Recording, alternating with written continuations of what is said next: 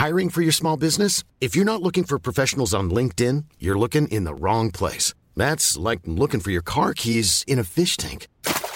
LinkedIn helps you hire professionals you can't find anywhere else, even those who aren't actively searching for a new job but might be open to the perfect role. In a given month, over 70% of LinkedIn users don't even visit other leading job sites. So start looking in the right place. With LinkedIn, you can hire professionals like a professional. Post your free job on linkedin.com slash people today.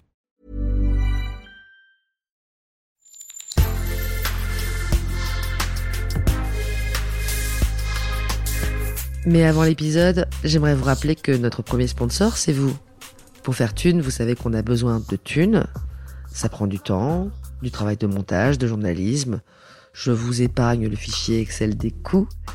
Mais à vous qui kiffez thunes, pour assurer notre indépendance financière et pour que ça continue, eh bien il n'y a qu'un moyen, la cagnotte Tipeee. Sur Insta, via le lien en bio, ou sur Google en tapant Thune Podcast Tipeee avec 3 E, T-I-P-E-E-E. Vous êtes déjà nombreuses, nombreux, mais on espère que vous le serez encore plus. Pour que Thune continue, je compte sur vous.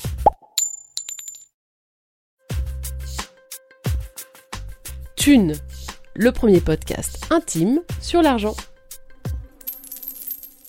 Ce travail d'estimation de cette violence n'avait pas été fait jusque-là. Et c'est vrai que c'est un, un angle qui est à la fois nouveau, un angle qui est objectif, qui parle à tout le monde, qui parle notamment aux hommes parce qu'on les éduque davantage à être à l'aise avec les chiffres.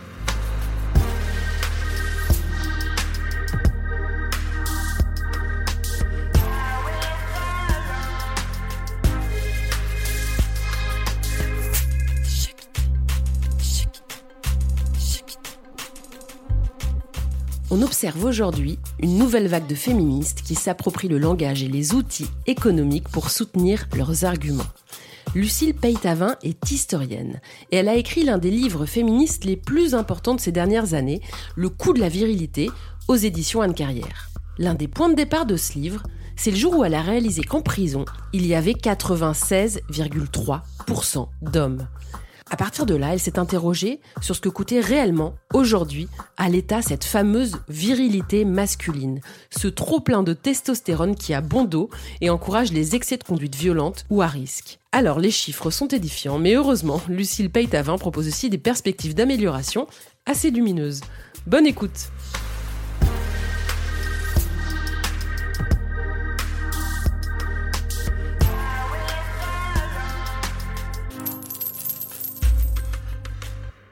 Bonjour Lucille Peytavin.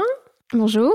Alors Lucille, tu es historienne, euh, tu es experte pour le cabinet Psytel. Alors c'est un cabinet qui produit des études sur les coûts des violences. Et donc tu as écrit L'essai de la virilité en 2021, il y a deux ans. C'est un essai sociologique et économique qui s'appuie tout du long sur des chiffres qui sont extrêmement clairs. C'est un livre qui compte dans les deux sens du terme. Tout à fait.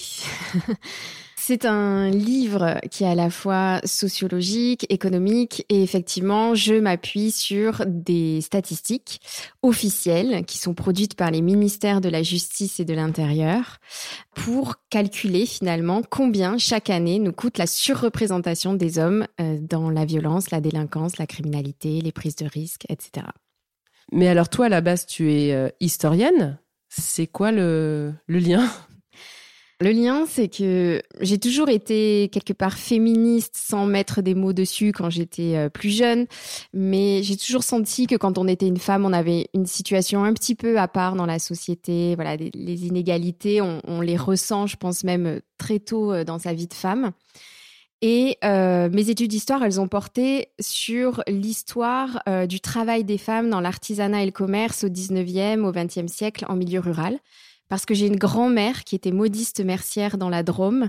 Et c'est à partir de sa vie euh, de travail, de sa vie de femme, que j'ai commencé à m'intéresser à cette histoire qui avait été très peu étudiée en France jusque-là. Donc finalement, j'ai fait une thèse à la fois sociologique et économique. Et c'est pendant euh, la rédaction de ma thèse euh, que finalement l'idée d'écrire ce livre sur le coût de la virilité est, est venue. Je me suis aperçue que quand on est une historienne, qu'on travaille sur l'histoire des femmes, qu'on est féministe, euh, on, s'intéresse beaucoup à ce que les femmes ont fait pour euh, avoir les mêmes droits, les mêmes chances que les hommes dans la société. Mais finalement, on tourne peu le regard vers les auteurs de ces violences. Et donc, moi, ce qui m'a intéressée, euh, c'est de me dire qu'est-ce qui est à l'origine euh, de la violence et des inégalités pour pouvoir justement couper le robinet euh, de ces violences, de ces discriminations. Et donc, j'ai tourné mon regard vers les hommes. Et là, euh, c'est vrai que il y a aussi le fait que j'ai découvert un jour que la population carcérale masculine représentait 96,3% du total. Ouais, alors ça, c'est un chiffre qui est fou. Ouais, c'est vrai qu'on se doute souvent que c'est un peu élevé, mais on pense pas dans ces proportions-là. Euh, et c'est vrai qu'à partir de ce moment-là, j'ai plus tout à fait vu les hommes de la même façon, et ça a recoupé mon intérêt pour euh, les auteurs de, de violences. Et donc, euh, ce que je raconte dans mon livre, c'est que un jour, je me baladais dans la rue, il y a des services de police qui sont passés devant moi, et je me suis dit que très probablement, ils intervenaient pour faire face à un délit commis par un homme, puisque je, devais, je venais de découvrir et m'intéresser à ces chiffres de la surreprésentation des hommes dans la violence, la criminalité, la délinquance. Et donc, je me suis dit, OK, chaque année, on met en place des services de police, de secours, de santé, de justice pour faire face à toute cette violence. Et donc, combien ça nous coûte?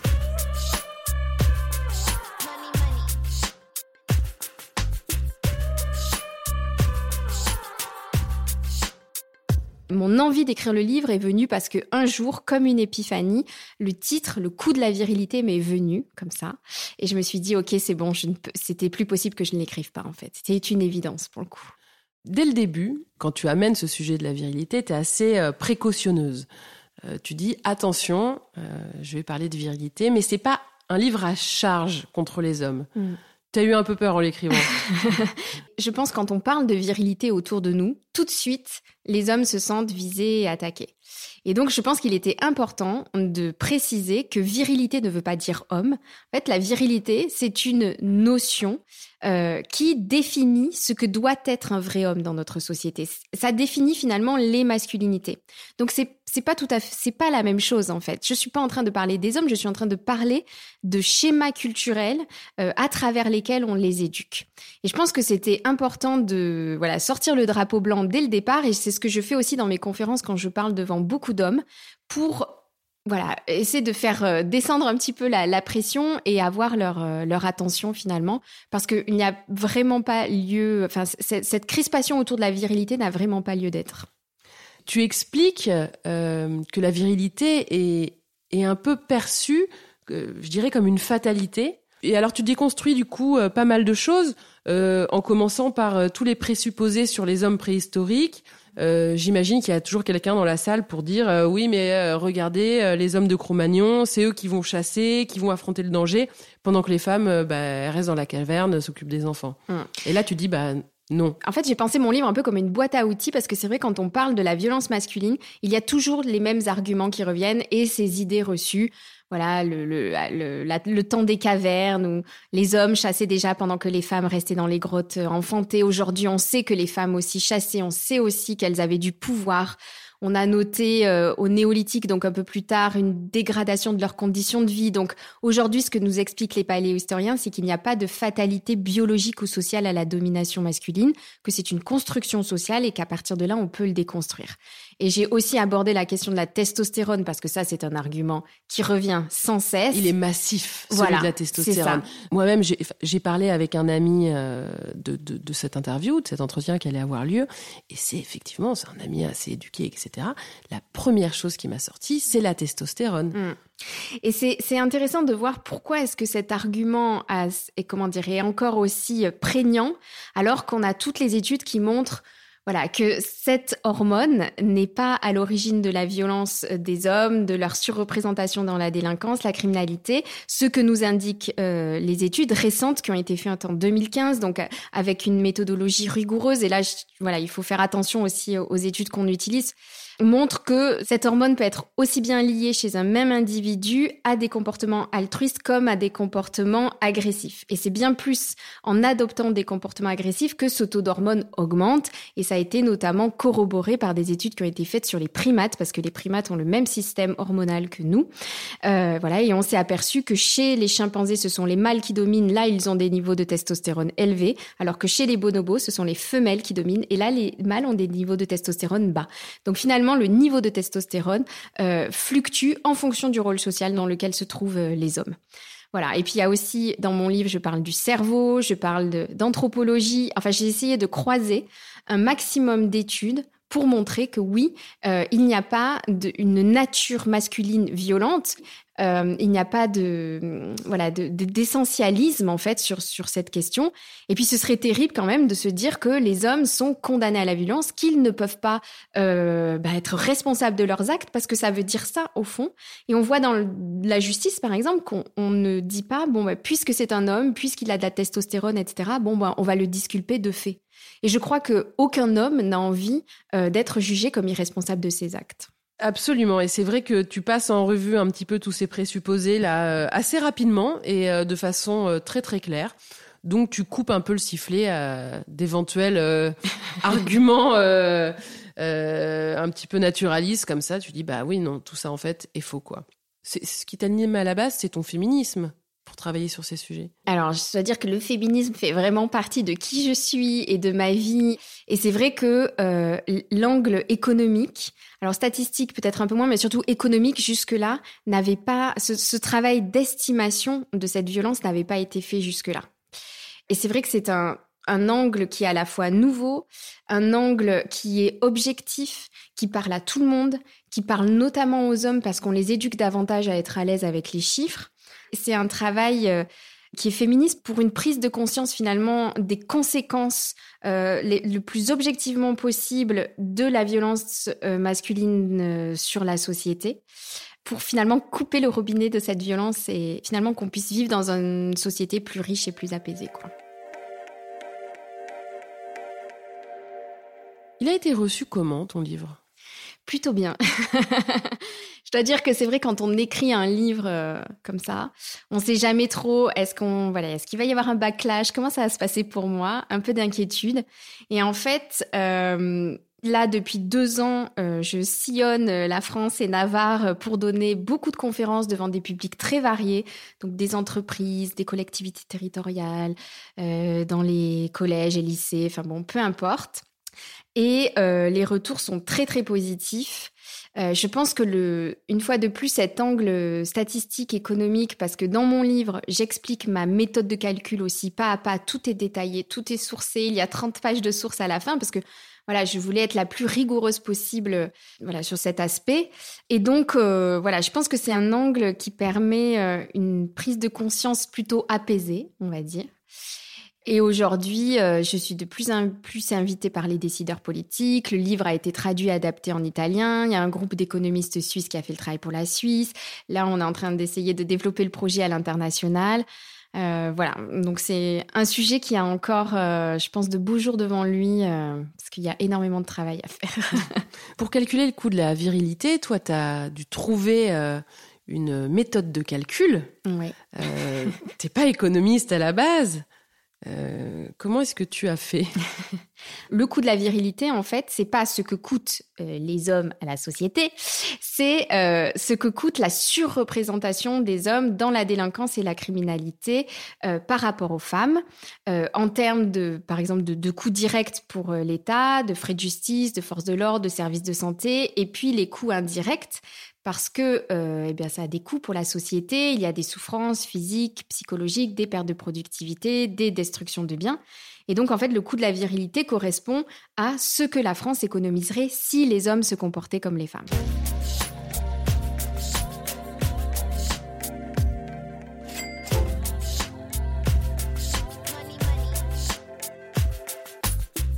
On va regarder un petit peu euh, par thématique hein, euh, euh, ce que, ce que tu as listé. Donc il y a par exemple défense et sécurité. tu estimes que la virilité, que le coût de la virilité dans ce domaine-là, c'est 9 milliards d'euros par an. Tout à fait, 9 milliards d'euros par an sur les 13 dépensés au total, parce que euh, dans ce coût défense et sécurité, il y a le coût des forces de l'ordre, des services de secours et d'incendie. Et euh, effectivement, quand euh, on regarde la violence qui est commise dans, la société, elle est dans l'immense majorité des cas par des hommes. et donc, voilà, on s'aperçoit aujourd'hui, par exemple, que les ministères de la justice et de l'intérieur, donc ces forces de sécurité, de justice, etc., fonctionnent en grande majorité pour les hommes.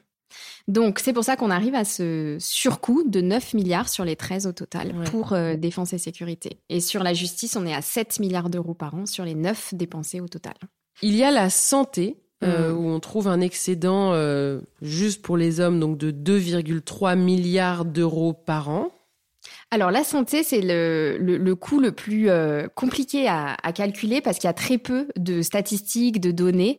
Euh, alors ce que j'ai fait, là je me suis vraiment limitée au strict minimum, c'est-à-dire le surcoût des hommes euh, dans les services de traumatologie et les hospitalisations qui s'en suivent.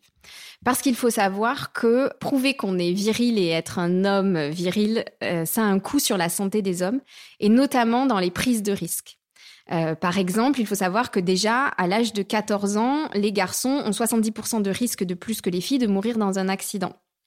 Que sur la route, 78% des morts sont des hommes. D'un accident, mais d'un accident euh, à l'extérieur, d'un accident de vélo. Tout à fait, tout à fait. Les prises de risque, euh, je sais pas, l'été, voilà, on voit bien ceux qui sautent des rochers de façon parfois inconsidérée sont des hommes. Euh, sur la route, euh, voilà, les vélos, euh, la vitesse, etc. Parce qu'en fait, sur la route, par exemple, plus les accidents sont graves, c'est-à-dire liés à des hum, consommations d'alcool, de stupéfiants ou de vitesse, plus les hommes sont surreprésentés en fait. Et si bien que les hommes ont deux à trois fois plus de risques de mourir de façon prématurée, c'est-à-dire avant 65 ans, d'une mort évitable, c'est-à-dire liée à un comportement à risque, que les femmes. Donc c'est pour ça que sur la question de la santé, malgré le manque de, données, j'ai voulu faire ressortir euh, le fait que dans les services de traumatologie, les hommes sont surreprésentés, euh, notamment en raison du fait qu'ils prennent plus de risques. Et notamment dans les services de rééducation, les personnes qui sont là suite à des comportements à risque, euh, eh bien, sont dans l'immense majorité des hommes. On a aussi 2,4 euh, milliards d'euros pour les homicides et tentatives d'homicide. Ça correspond à quoi? Alors, il faut savoir que 86% des auteurs d'homicides sont des hommes. Il y a des études euh, d'économie, des outils économiques qui nous permettent de savoir combien coûte une vie. Ça s'appelle la valeur de la vie statistique. Euh, c'est estimé à un peu plus de 3 millions d'euros. Et grâce une vie humaine. Une vie humaine. Voilà. 3 millions d'euros. Basé sur quoi? 3,6 millions d'euros. Euh, alors, c'est un peu compliqué à définir. Il y a plusieurs méthodes de, de calcul, mais c'est ce que la société et les citoyens vont être prêts à investir notamment pour sauver leur vie. Voilà. D'accord. Et c'est développé par euh, l'OCDE qui travaille beaucoup sur, euh, sur euh, ces outils. Et par exemple, en France, on les utilise quand sur la route, si on doit construire un rond-point pour éviter les, les accidents, on va, euh, alors ça peut paraître un peu froid, mais, mais c'est une réalité, savoir combien vont coûter les aménagements et combien coûtent les morts ou les accidents, euh, voilà, en termes de vie, et voilà. Et, euh, et, donc moi j'ai utilisé cette, cet outil pour savoir, eh bien, combien coûtent les vies qui sont perdues à cause de cette surreprésentation des hommes comme auteurs d'homicide, en fait. Et puis, euh, il y a donc les coûts euh, et violences volontaires, 18 euh, milliards d'euros par an, les violences conjugales. Donc là, on dépasse les 20 milliards. Et puis, il y a la maltraitance des enfants, 8,4 milliards d'euros par an. Et ça, pareil, majoritairement fait par des hommes. Tout à fait.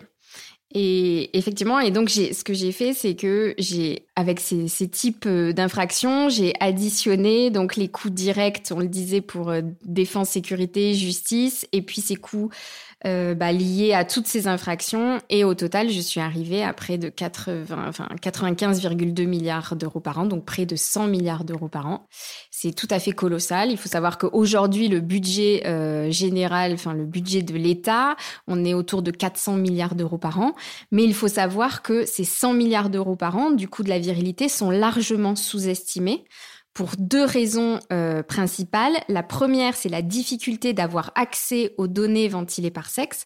C'est-à-dire que là, j'ai listé des types d'infractions, mais il y en a bien d'autres pour lesquelles je n'ai pas eu euh, ces Mhm. données, parce que je pense qu'on peut là parler d'un véritable point d'aveuglement, Euh, c'est-à-dire que quand euh, l'État, le- les ministères de la Justice, de l'Intérieur produisent des études avec des, des données euh, sur euh, la violence, l'insécurité, en fait, c'est très rare que le critère du sexe ressorte.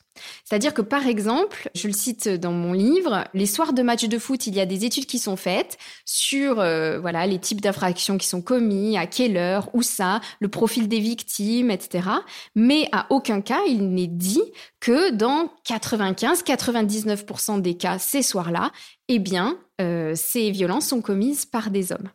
Et donc finalement, il y a un impensé sur le premier critère qui définit le profil des délinquants et des criminels, qui est le sexe, et dans l'immense majorité des cas, le sexe masculin.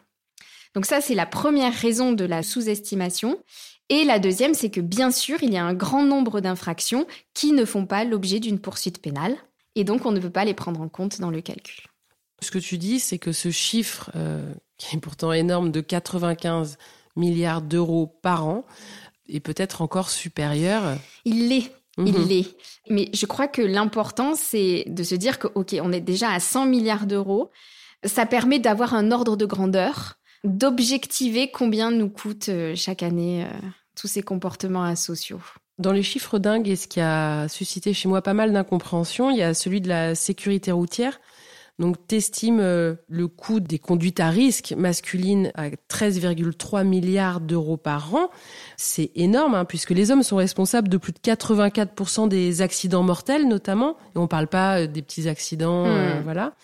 Ce que je comprends pas, c'est que la sécurité routière, quand même, multiplie les campagnes depuis toujours, mais sans jamais s'adresser directement aux hommes, à la cible principale. Pourtant, comment ça se fait? Alors, c'est très bien que tu parles de ça parce que les choses bougent. Alors, je pense que jusque-là, effectivement, il y a ce point d'aveuglement parce que on a souvent considéré que les comportements des hommes représentaient les comportements de toute la société. Par exemple, moi, je suis historienne. Pendant très longtemps, on a fait l'histoire des hommes et on pensait qu'on avait fait l'histoire de toute la population. Ce qui est quand même dingue, alors qu'on se dit que les femmes n'avaient pas les mêmes droits que les hommes jusqu'à encore très récemment. Et puis, il y a aussi peut-être cet argument de la naturalité, de l'essentialisme qui est sous-jacent. Mais effectivement, jusque-là, les campagnes de la sécurité routière s'adressaient aux jeunes, sans dire que chez les jeunes, c'était des garçons dans l'immense majorité des cas qui étaient responsables de la violence routière. Pareil pour l'alcool, la drogue, ce sont dans l'immense majorité des cas les garçons qui conduisent euh, sous emprise de stupéfiants et, d'alcool. Effectivement, il y a 3-4 mois, la sécurité routière a fait sa première campagne en prenant en compte donc le chiffre qui est euh, 78% des morts sur la route sont des garçons, sont des hommes. Donc euh, voilà, et c'est un peu augmenté. Je crois que dans mon livre, il y a trois ans, on était à 75% et là, on est, on est à 78% euh, aujourd'hui. Donc 84% des accidents mortels sont créés par des hommes Ouais. et ensuite 75 78% Ouais. des morts sur la route Des sont sur- des hommes. ouais. Et eux, ils ont pris ce chiffre pour faire une campagne justement de sensibilisation. Alors, ça reste discret, on n'en a pas trop entendu parler. C'est une campagne qui, voilà, quand on voit le clip, elle n'est pas toujours euh, très compréhensible. Ça se passe à la maternité, on voit des pères avec leurs enfants. Bon, je sais plus quel est le slogan, c'est pas très parleur. Mais moi, quand même, je trouve que c'est significatif euh, parce que c'est la première fois qu'un organisme officiel prend en compte ces données ventilées par sexe pour lutter contre les violences et là les violences routières. Donc pour moi, la porte est en train de, de s'ouvrir. il va falloir donner un bon coup de pied dedans, mais c'est c'est quand même très positif, je trouve.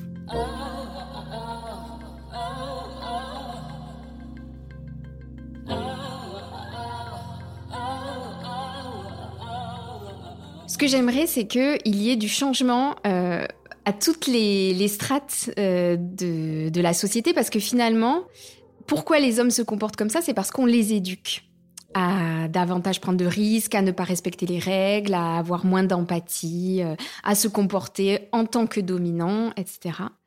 Et c'est vrai que quand on regarde les chiffres, on voit que la solution, on l'a sous les yeux, qu'on l'applique déjà pour la moitié de la population, c'est-à-dire que les femmes, qui représentent 51,6% de la population, donc qui ne sont pas une minorité, et qui ne reçoivent pas ou peu cette éducation à la virilité, ont des comportements beaucoup plus en adéquation avec la société de droit dans laquelle on vit. Elles ne représentent que 17% des mises en cause par la justice. Donc, si on éduquait davantage les garçons comme les filles, alors je sais que quand je dis ça, ça fait un peu grincer des dents parce que un homme ne doit surtout pas être une femme et que derrière il y a quand même le mépris du féminin qui est là et qu'on inculque aux garçons très tôt. Ça, tu l'as vu, tu l'as ressenti euh? Ah, mais c'est-à-dire que dans l'éducation des garçons, on va leur dire ne porte surtout pas de rose, pas de posture efféminée. Quand on les compare aux filles, on va leur dire tu pleures comme une fille, tu cours comme une fille. Et de ce fait, très tôt, les garçons eh bien, comprennent, intègrent que le féminin est méprisable et que les femmes sont inférieures aux hommes. Et ça, on le fait de façon systématique. Et quand on fait cela, eh bien, on crée in fine des comportements sexistes et homophobes. Et tant qu'on n'arrêtera pas ça, eh bien, les violences sexistes ne diminueront pas. Donc, c'est un point qui est essentiel dans l'éducation des garçons, il me semble.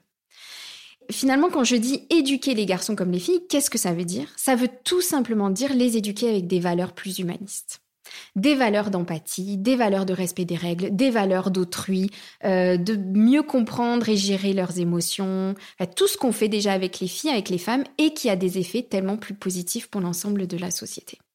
Donc je crois que ma porte, ce serait ça, ce serait d'arriver à, transmettre ces valeurs humanistes à tous les enfants, mais notamment aux garçons, parce que c'est sur eux qu'il faut qu'on se concentre si on veut faire euh, baisser la, violence. Et je pense qu'il faut qu'il y ait une prise de conscience euh, collective. Alors les parents, évidemment, parce que ce sont l'entourage, ce sont les premières personnes qui éduquent euh, ces petits garçons de cette façon, mais aussi il y a toute la société, il y a la culture à travers lesquels, enfin, on, les rôles modèles qu'on propose aux garçons sont des rôles modèles extrêmement violents. Ah oui, et puis ça, c'est très très ancré, euh, du parrain à Fast and Furious, euh, c'est pas prêt de s'arrêter. Exactement. Tu vois, tu parles de Fast and Furious, mais on se dit pas, euh, d'un côté, on éduque les garçons à aimer la vitesse, les prises de risques sur la route, etc.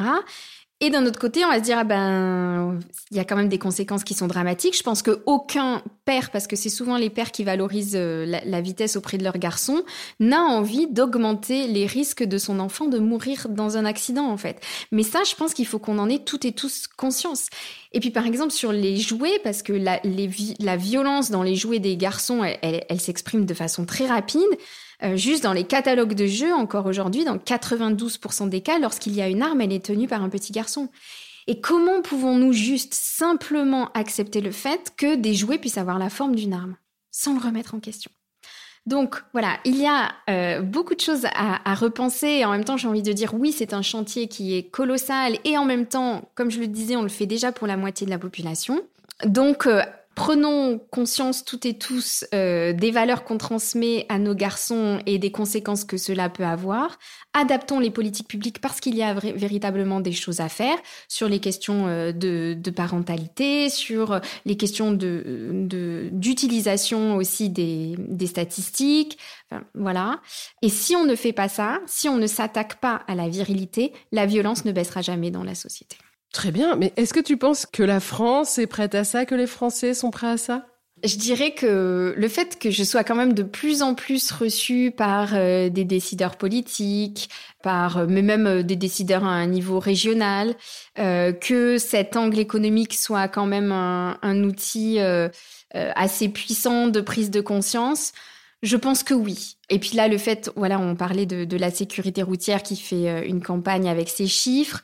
Je pense qu'il y a un début de changement. Euh, je le vois aussi notamment sur la question de la virilité.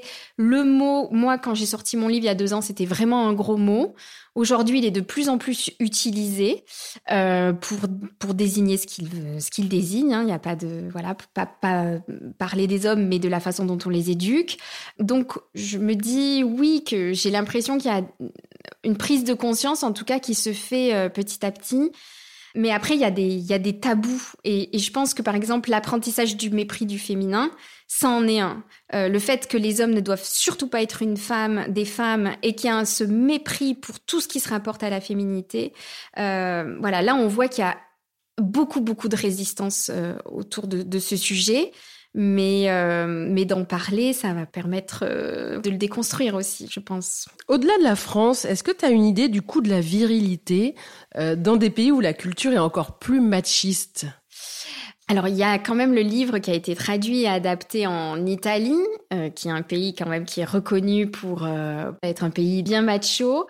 Et Ginevra Bersani, qui est l'autrice qui a fait le travail, arrive à 98 milliards d'euros par an, sachant que la population italienne est un peu moins importante qu'en France. Donc le coût est plus élevé, mais pas non plus, euh, on n'est pas sur du simple au double, tu vois. Et ce qu'il faut comprendre, c'est que finalement, le différentiel euh, dans les taux de responsabilité entre les hommes et les femmes, parce que si on veut comparer les pays, il va falloir eh bien ramener ça euh, au nombre, euh, enfin à la population. Et ce qui, ce qui est intéressant, c'est de voir que ce différentiel, il est à peu près le même dans tous les pays. Et moi, c'est une question que, sans pouvoir calculer le coût, je me suis posée dans mon livre. Est-ce que c'est la même chose dans tous les pays? Et pour ça, je suis allée voir les chiffres de la population carcérale féminine ce, ce coup-ci. Et je me suis aperçue que la population carcérale féminine la plus élevée au monde est celle de Hong Kong, mais ne représente que 20% du total. Donc finalement, ces surcoûts, ces conséquences de la virilité à la fois financière et humaine, elles se posent de la même façon dans tous les pays. Donc c'est pour ça qu'on peut faire le travail de, de, calcul et de prise de conscience dans tous les pays, il n'y a pas d'exception.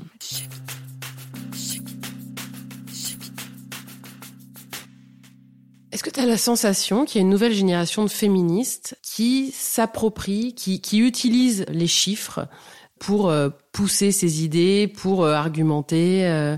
Oui, oui, oui. Il y a de plus en plus de féministes qui utilisent les chiffres. je pense bah, au travail, mais mais en plus, ce qui est intéressant, c'est que on comment dire, on les utilise dans de nombreux domaines. C'est-à-dire que c'est vrai que moi, je suis plus à un niveau national, étatique. par exemple, je pense à Lucille Quillet qui, elle, va utiliser des chiffres pour savoir quel est le coût du couple hétéro pour les femmes. Donc là, on rentre véritablement dans l'intimité. Et puis c'est vrai qu'il y a de plus en plus euh, de médias, de podcasts qui parlent d'argent aux femmes, qui parlent de chiffres pour que les femmes aussi euh, les utilisent, à la fois qu'on comprenne, qu'on arrive à rendre plus tangibles les violences, parce que aussi quand on parle de violence, on va souvent dire aux féministes, oui, mais c'est parce que vous êtes dans l'idéologie, vous exagérez, etc. Oui, mais quand on met des chiffres devant, bon ben là, euh, c'est objectif et donc on peut être entendu. Et puis après, c'est vrai, une prise de conscience aussi dans nos vies de femmes. Par exemple, ben voilà, savoir euh, combien nous coûte euh, l'argent perdu si on diminue son temps de travail quand on a des enfants et combien en face euh, le conjoint, parce que c'est souvent un homme, dans 75% des couples, c'est l'homme qui gagne plus que la femme. Enfin, tous ces chiffres, je pense, sont à la fois de très bons outils de prise de conscience et puis là aussi de pouvoir ben, adapter les politiques publiques qui vont même jusque dans, l'intime, enfin l'intime, mais l'intime est politique. De toute façon, ça, on le sait, sur les questions de maternité, euh, pour les femmes, c'est très important parce que la parentalité est le frein euh, à l'émancipation économique des femmes et le frein qui euh, fait que les, taux d'écart de revenus ne bougent pas finalement entre les hommes et les femmes tout ce dont tu parles là, c'est des sujets euh, sur lesquels euh, tu as travaillé. Alors on n'en parle, on n'en parlera pas aujourd'hui parce qu'on peut pas parler de tout. Mm. Euh, mais euh, tu cites Lucille Quillet. Alors nous on l'a, on a, on l'a reçu hein, autour de son de son livre euh, qui s'appelle Le prix à payer, mm. hein, ce que le couple hétéro, hétéro couteau femme. voilà. Et alors elle, elle prend le problème un peu à l'inverse de toi, à l'envers. Mm. Elle regarde ce que les femmes dépensent, notamment euh, en charge esthétique, hmm. euh, euh, et puis ensuite comment le couple est souvent au désavantage des femmes. Quoi. Quand on met tout ça bout à bout, c'est un constat qui est quand même très très déprimant pour les femmes. Alors oui, c'est déprimant et, et, en même temps, je pense que c'est ce que tu disais, ce sont des chiffres qui permettent de, de, de lever le voile sur une réalité qui jusque-là était ignorée. Euh, et, donc c'est un bon premier euh, bilan, on va dire, pour que les choses changent. Et par exemple, dans les couples, c'est ce qu'explique euh, Lucille Quillet, c'est que sous couvert de féminisme, souvent on va dire aux femmes, il faut faire 50-50. Oui, mais les femmes gagnent moins que les hommes en moyenne, donc en fait c'est profondément injuste. Et de mettre des mots là-dessus et de s'en rendre compte et d'avoir des outils comme le livre de Lucille, c'est extrêmement précieux parce que moi, j'ai des retours, par exemple, de couples qui ont dit, bon, ben, une fois qu'on a lu ce livre, on s'est dit, on va mettre les choses à plat. Et comment on va faire pour, euh, ben, voilà, préserver finalement euh, l'indépendance économique des, de la femme et de l'homme dans le couple. Donc, oui, c'est déprimant et en même temps, ce sont des outils qui vont nous permettre euh, justement de sortir des, des inégalités, on espère. Est-ce qu'une des solutions, ce serait pas aussi de mettre beaucoup, beaucoup, beaucoup plus de femmes euh, au poste euh, de pouvoir euh, économique? Peut-être, mais ce qu'il faut surtout voir, c'est que c'est pas tellement une question de femmes et d'hommes. Enfin, oui et non. C'est pour quelle politique? Parce que si les femmes reproduisent les politiques inégalitaires mises en place par les hommes, ça n'a aucun intérêt. Et c'est pour ça que moi, je tiens vraiment à cette éducation euh, qu'on donne aux femmes, qui est une éducation qui effectivement euh, va leur permettre de, de, développer plus, voilà, une meilleure cohésion sociale. Parce que si on fait ça, et si on le fait aussi avec les hommes, ce serait vraiment bien, et qu'elles arrivent à des postes à responsabilité, elles vont davantage, euh, eh bien, se servir de des valeurs qu'elles ont reçues. Et notamment, il y a des études qui montrent que dans les pays en guerre, quand on met des femmes euh, pour négocier les accords de paix, ce sont des accords qui durent plus longtemps que s'il n'y a, que des hommes. Parce qu'elles vont prendre d'autres critères plus, qui vont concerner plus, un panel plus grand de la population, par exemple. Et, euh, donc, euh, oui, c'est bénéfique, mais voilà, il faut qu'on valorise cette approche euh, plus humaniste qu'ont les femmes, notamment dans les postes à responsabilité, et pas que les femmes se calque sur les hommes parce que si on fait ça, on va droit dans le mur. Oui, si les femmes devenaient, euh, si les femmes voulaient devenir viriles comme des hommes, ce serait la catastrophe. Exactement. Il faut que ce soit l'inverse. Exactement. Et, et c'est vrai qu'on a tendance aujourd'hui, et même dans les mouvements féministes, à dire aux femmes, eh bien, soyez fortes, euh, jouez ce jeu de la, voilà, de la, la, la loi du plus fort pour vous imposer. Alors quelque part, on peut l'entendre parce que on est dans, dans un monde qui, bah, c'est une réalité. Et en même temps, faire ça, c'est vraiment euh, faire tout ce qu'il ne faut pas faire en fait. Et puis, je pense sincèrement que dire aux femmes soyez fortes, euh, imposez-vous, Bon, déjà, c'est comment dire, ça ne va pas fonctionner parce que si, si les femmes sont victimes d'inégalités, c'est pas parce qu'elles s'imposent pas. Enfin, je veux dire, ça, ça va très vite avoir des limites puisqu'on voit aujourd'hui, par exemple, que les femmes sont en moyenne plus diplômées que les hommes et pourtant elles ne sont pas dans les postes à responsabilité. Donc c'est pas parce que les femmes ne font pas le job, c'est parce que il y a des mécanismes à grande échelle, euh, et bien qui sont profondément discriminants pour elles et c'est pas parce qu'elles vont voilà être plus fortes qu'elles vont faire tomber euh, ces, ces, barrières, quoi. Je pense qu'il faut qu'on arrête euh, d'avoir ce discours envers les femmes parce que en plus euh, c'est un discours qui arrange beaucoup de monde. On dit si vous êtes victime d'inégalité, c'est parce que vous voulez pas vraiment l'égalité. Faites un effort en fait.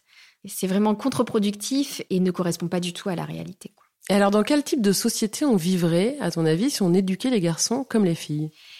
Eh bien, on vivrait dans une société euh, déjà beaucoup plus riche, parce que là, moi, je parle d'une économie de 100 milliards d'euros euh, par an, à minima. En France En France. Donc, c'est de l'argent qu'on pourrait investir euh, dans euh, les hôpitaux, dans la recherche, dans l'éducation, plutôt que de construire des palais de justice et des prisons.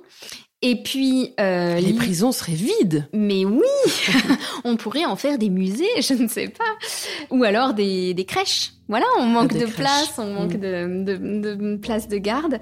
Les niveaux de, de, délinquance et de criminalité baisseraient de façon drastique. Donc plus peur, plus personne n'aurait peur de marcher seul dans la rue, de se faire cambrioler, de laisser ses enfants jouer dehors. En fait, l'insécurité ne serait plus un problème, et donc on vivrait dans une société plus riche et plus apaisée. Le rêve. Tout à fait. Mais on a la recette, donc euh, on va y arriver. Merci Lucille Peytavin. Merci beaucoup.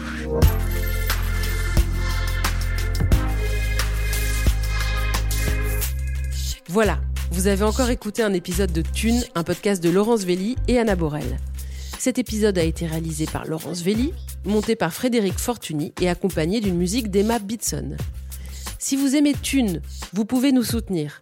Le plus simple, c'est des étoiles et des commentaires sur vos plateformes d'écoute. Pour nous contacter, vous pouvez passer par Facebook ou notre compte Instagram. Nous avons aussi lancé une cagnotte Tipeee. parce que donner un peu de thune à thune, ça fait sens et on en a besoin pour continuer. Vous la trouverez dans le lien de la bio de notre compte Instagram. Merci et à très bientôt.